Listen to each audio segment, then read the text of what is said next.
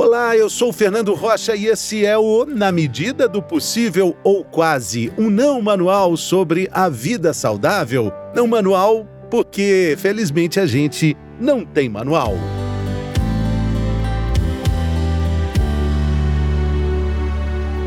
Como se livrar da culpa?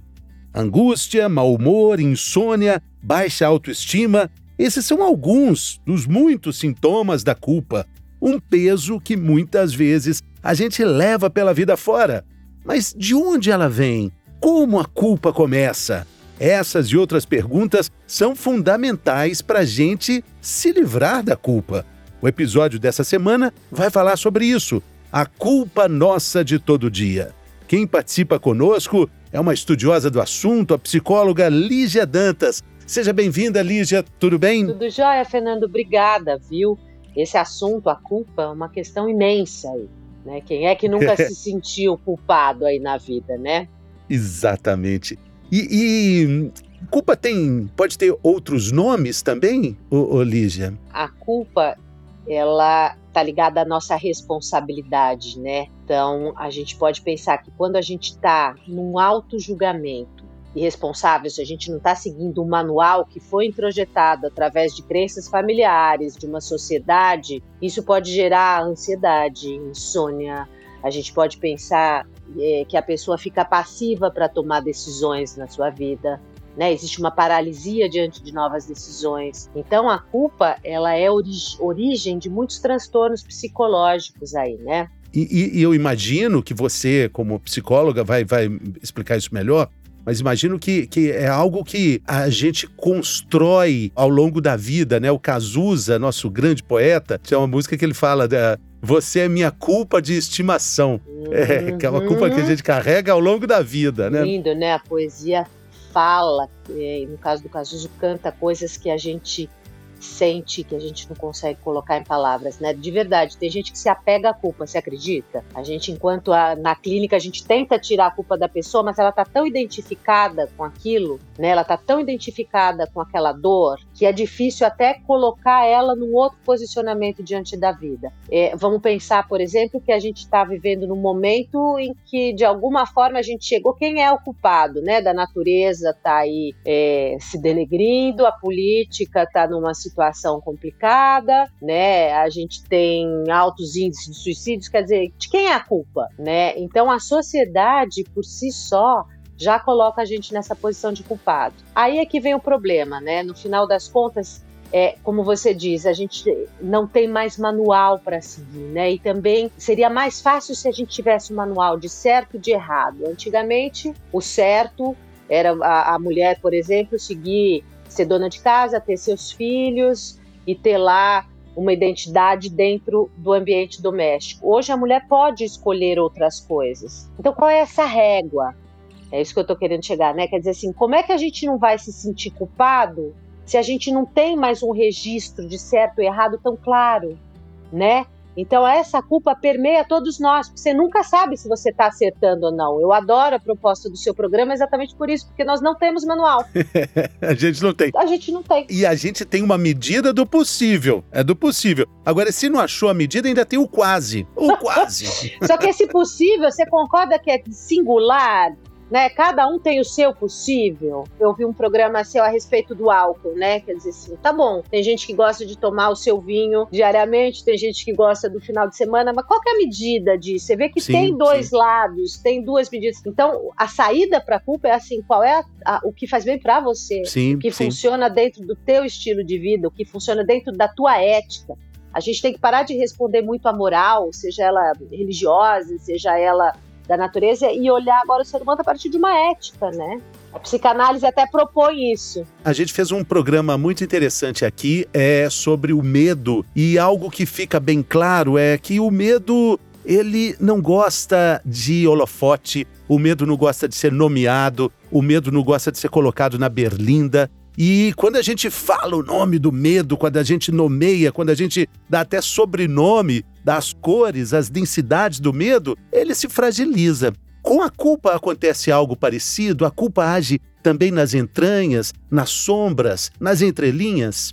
Sem dúvida. Quem tem um sentimento de culpa em alguma instância pensa assim, eu preciso reparar isso né? Eu tenho um sentimento de culpa, eu fiz algo errado, então o que, que eu vou fazer para melhorar? Dizem que, inclusive, os trabalhos mais lindos sociais são advindos de uma culpa, de ter tido mais oportunidades, mais recursos. Então, vamos transformar essa culpa em algo produtivo, em algo bom. Mas tem aquelas pessoas que transformam a culpa em algo ruim, né? Por exemplo, é, tem pessoas que se machucam por conta da culpa, né? Fazem lesões. Tem pessoas que não saem de casa porque se sentiram culpadas de alguma maneira. Quando você fala sobre isso, quando você nomeia, você alivia a carga disso. Você coloca e aí você começa a entender que nem tudo é culpa. Da onde vem essa culpa? A minha clínica é baseada em mulheres e casais que estão em reprodução assistida e que, por alguma maneira, elas adiaram, por algum motivo, elas adiaram a maternidade. Então, agora elas estão com dificuldade de engravidar pela qualidade dos óvulos, pela idade avançada, enfim. E a, o que eu mais escuto é assim: eu tenho culpa, porque quando eu tinha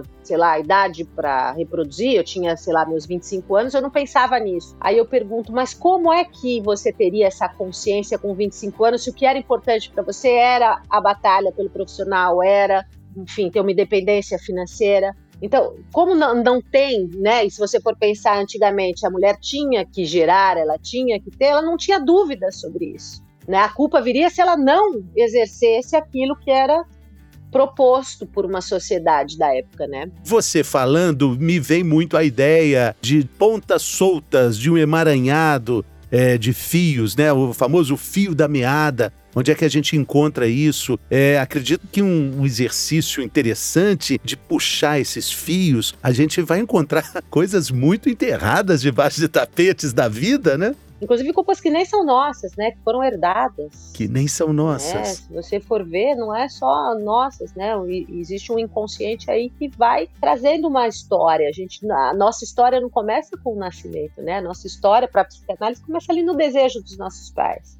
Então existem tramas familiares que automaticamente caem aqui e a gente responde a elas. O que eu digo é que a questão do segredo familiar é que gera muito sintoma culposo, é, na criança e naquele. Então, por exemplo, um segredo de uma traição que não é dito, que não é falado, que não é trabalhado, isso aparece em sintoma ali na criança, no adolescente. Então, a, a culpa é um sentimento muito ardiloso, né? Sim, sim. Agora, e nem sempre tá claro, né? E, às vezes vem época de boicote, então aquela moça que ela não consegue se relacionar, né? Freud começou a falar de, da culpa em 1930, sei lá.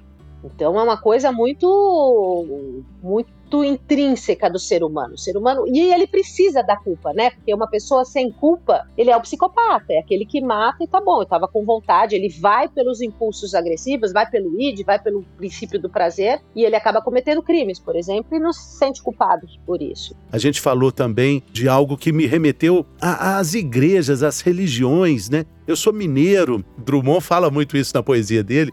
Mineiro tem muita culpa. Pois é, é, é, a questão da rigidez religiosa ela é muito complicada, né? E não estamos nem falando do catolicismo, a gente pode qualquer religião, tudo aquilo que é muito rígido, ele ingessa o ser humano para manifestação da criatividade, da espontaneidade. Então, a igreja, é, é, de alguma forma, é culpada por essa culpa toda do ser humano, né?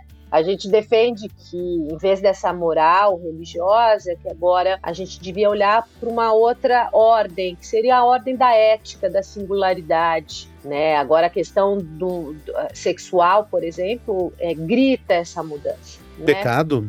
O pecado, né? Então, é, muito da nossa culpa vem daí. Afinal de contas, Jesus Cristo morreu por nós ali. Quer dizer, a gente já carrega uma culpa para salvar a humanidade. Exatamente. Então é uma culpa. Adão e Eva comeu, né? O, o Adão comeu a maçã. É, exatamente. É, e trouxe essa questão da sexualidade. Então, a, a... do pecado. É o pecado né? moral lado. É. exatamente. E, e, e, essa formação religiosa, ela tá toda carregada com isso. Cuidado, né? Cuidado. Deus me vê, Deus está vendo, né? Opa, e é uma expectativa de entrar. Eu acho que a culpa religiosa vem assim. Então, é, é prometido o céu. Se eu entrar nessa retidão, né, de serviço, de pensamento, de ações, eu vou ganhar o céu, né? Eu vou ter como se a vida tivesse uma consequência, a expectativa de uma vida plena, né? E a gente sabe que a vida não é redonda, que não é uma questão de merecimento ou de é uma ilusão isso. Isso. Né, de que o céu está garantido de alguma forma. Né? É uma forma até de controle que a gente, da humanidade aqui, para falar, não, se eu fizer tudo certo, vai dar tudo certo. Agora, quando a gente analisa, né, nesse episódio aqui, a gente está fazendo, assim, a gente está colocando esse holofote na culpa, né? Coisa que é, difícil para a gente falar, mas a gente precisa fazer essas perguntas mais assertivas. E esse processo, ele também leva para um, um autoconhecimento interessante para a gente entender as ligações que isso tem com. É, você já falou disso, fobias, com medos, com transtornos. Do sintoma, né? Eu trabalho com reprodução humana assistida, né? E quando o casal se depara, vou te dar um exemplo para que fique claro, o casal se depara aí com a impossibilidade do filho, e você chama esse casal, né, que está vindo já de uma frustração. Quando você começa a conversar com esse casal, esse emaranhado que a resposta é infertilidade, quando você vai ver, tem questões relacionadas a trabalho, tem questões relacionadas com a sexualidade, tem questões relacionadas com o aborto anterior da mulher, tem relação com a parentalidade, né, com a forma com que ela foi gestada. Então nunca é uma coisa só. A gente tem que pensar que aí a gente tem que ser o, o que é realmente um sintoma e o que é esse sentimento de culpa. E quantas são? Porque a culpa ela, é, ela acaba entrando num lugar que serve para qualquer desculpa. Não sei se eu fui clara, mas ela, ela entra para uma questão assim que tá bom, é, isso é porque isso, é porque eu fiz isso. E nem, nem sempre é né? Nem sempre é consequência da vida, às vezes é um acaso. Exatamente, isso é muito legal porque você coloca ali uma prateleira que você quer preencher de alguma forma e você vai colocando essas desculpas aí, vai colocando esses nomes, né? Nem sempre atualizados, nem sempre coerentes. Eu, eu queria para nossa ouvinte, nosso ouvinte, eu só queria fazer um parênteses aqui sobre o seu sua página no Instagram, Lígia. Eu, eu adoro te seguir, tem coisas muito legais e coisas muito pertinentes com o que a gente está falando aqui. Eu, eu queria separar dois posts, duas frases que você cita lá. A primeira delas é sobre a preocupação, pré-ocupação, né? A culpa está ali no meio da palavra, né? E aí você diz: a preocupação é como uma cadeira de balanço. Ela te dá algo para fazer, mas não te leva para lugar nenhum. Exatamente. Quer dizer, a culpa, que eu estava falando, a culpa é o sentimento mais inútil que a gente pode ter porque ela não tem a forma de reparar aquilo que foi feito, diferente do ideal. Vamos dizer que esse ideal nunca é o ideal real, é o ideal que foi passado para a gente, aquilo que a gente achou que a gente deveria manifestar de alguma forma, a imagem que a gente criou sobre nós e que de alguma forma a gente não alcançou. Então, a, o sentimento de culpa não vai alterar o que passou, né? Então, eu digo que nada pode ficar pior, ainda se você não puder acrescentar mais uma culpa, né? Quer dizer, o sentimento de culpa é aquilo que mais é, dá peso peso para uma situação que já foi errada. A grande sacada é a gente entender que uma coisa é a culpa porque eu errei, né? E a outra é eu sou culpada porque eu não sirvo para determinadas coisas. Então, o erro também é humano. Então, em vez da culpa, usar esse sentimento, esse mal-estar, essa angústia que vem a partir de algo que eu não alcancei como ideal e transformar em algo melhor, numa experiência. E não a culpa que te derruba, que vira patológica, né? Que você não consegue pensar que eu não, não sirvo para isso, ou que eu não mereço isso. Exatamente. Então essa é que é a grande sacada desse balanço, porque a culpa a gente vai sentir. Inclusive ela, como, como eu te disse anteriormente, a culpa é necessária, né? Esse sentimento de inadequação. E pode ser um caminho pro, pro auto perdão, que é tão importante. Perdoar é dar de si, né? É dar de si um pouco, é dar um crédito a si. Interessante. Né? A gente tem que dar um crédito à nossa imaginação, à nossa criatividade, né? E que, que interessante. Essa questão do auto-perdão, você, você libera um pouco esse peso da culpa. Tem um outro, um outro post seu também, que eu adoro, que, que tem muito a ver com o que a gente está falando aqui, até mesmo como dica prática para a gente lidar melhor com a nossa culpa de estimação, como dizia o Cazuza. O seu estado atual não define a sua história. Isso é maravilhoso. Isso é maravilhoso. A gente acha que é consequência de algo, Mas não é, e você não é só aquela situação, é essa bem a diferenciação, quer dizer, da culpa que pode te ajudar a numa evolução, a um entendimento melhor, a fazer melhor aquilo que você fez, a se desculpar, a se interessar por uma outra coisa, e a culpa que, que é aquela que te paralisa, que não faz com que você continue a sua trajetória, né? Você não é a culpa. né? Somos seres em movimento, somos seres em evolução. É, exatamente.